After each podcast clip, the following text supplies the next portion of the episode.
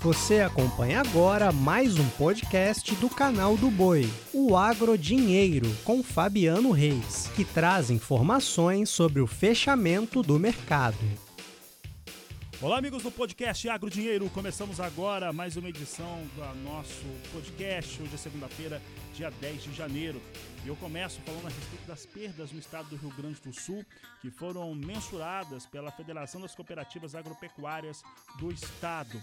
E olha, de acordo com o valor bruto de produção, VBP, as perdas financeiras de soja e milho causados pela falta de chuva, pela estiagem, devem ultrapassar a marca de 19 bilhões 770 milhões de reais. A estimativa considera os números que foram divulgados até o momento. Na soja, o impacto deve ser de pelo menos 14 bilhões 360 milhões de reais em valores que os produtores deixam de comercializar. Já o milho, o valor é de 5 bilhões 410 milhões de reais por perdas financeiras, foi o que afirmou a Pecoagro em nota.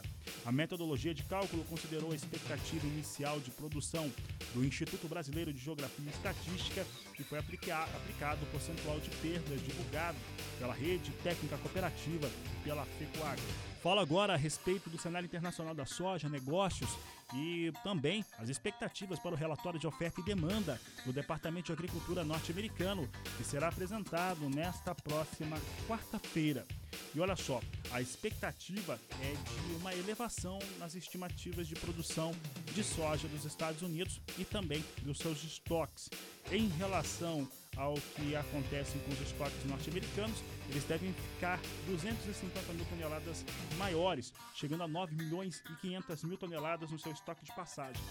A produção norte-americana vai ficar cerca de 300 mil toneladas acima, pelo menos no entendimento de analistas dos Estados Unidos, chegando a 120 milhões 710 mil toneladas. Mas a safra norte-americana é resolvida. A grande questão é a safra global, principalmente os resultados da América do Sul. E sobre esse aspecto há muita preocupação, tanto sobre o tamanho das perdas no Brasil, quanto também da produção lá na Argentina. E com isso, os estoques mundiais de soja ao fim da campanha 21-22 devem ser cortados de 102 milhões de toneladas para 99 milhões e 300 mil toneladas. Portanto, uma, um fator altista aqui, são 2 milhões e 700 mil toneladas a menos nos estoques globais da oleaginosa. Entretanto, mercado com não com volume de negócios menor, com pouca movimentação e com queda nesta segunda-feira. Abriu semana com queda expressiva, com a posição de março fechando a 13 dólares 85 centes mais 6 o bushel, queda de 1,74%. Já a posição de maio fechou a 13 dólares 94 centes mais 4 bushel, queda de 1,71%. E julho, 13 dólares 99 centes mais 2 por bushel, queda de 1,69%. E agosto, 13 dólares 78 centes mais 2 o bushel, queda de 1,71%. Com essas informações, eu encerro essa edição do podcast Agro Dinheiro. Amanhã estamos de volta, vamos trazer os números também da Conab que serão apresentados, analisados e tudo aquilo que você precisa saber para realizar bons negócios.